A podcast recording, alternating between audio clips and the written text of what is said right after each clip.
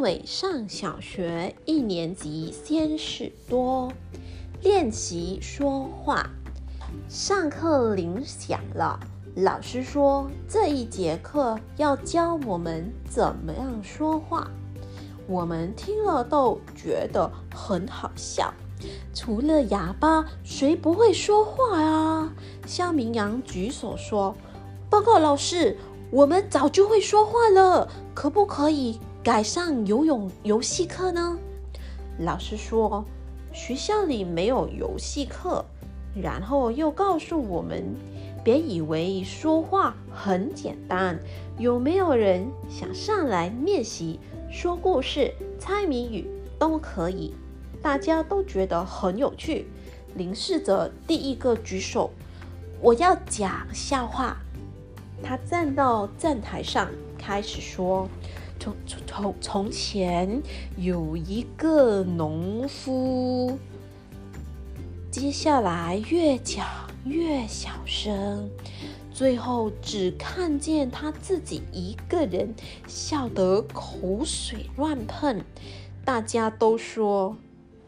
一点儿都不好笑，根本没听到。他只好嘟着嘴下台。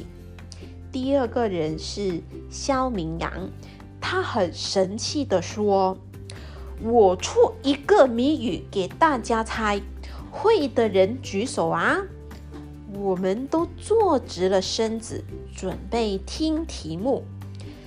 跟唐三藏一起去取经，长得又胖又呆，好吃懒做的人是谁呀？太简单了，大家都抢着举手说：“我我我！”肖明阳立刻捧着肚子大笑，我们才知道被他骗了。李靖大声说：“哼！”说我们是猪八戒，你才是啊！接下来，张志明又上台讲了一个很长的故事，可是可能是他自己乱编的，因为他总是把情节搞错。明明已经死掉的人，一会儿又说他要上山找老虎报仇，我们越听越迷糊。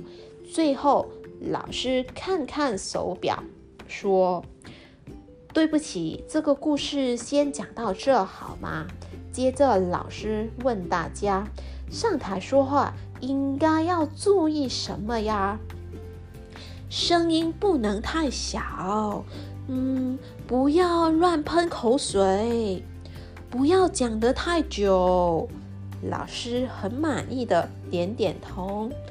嗯，很好，你们都知道了。不晓得老师知不知道，其实平常全班讲的最久的人就是他自己啦。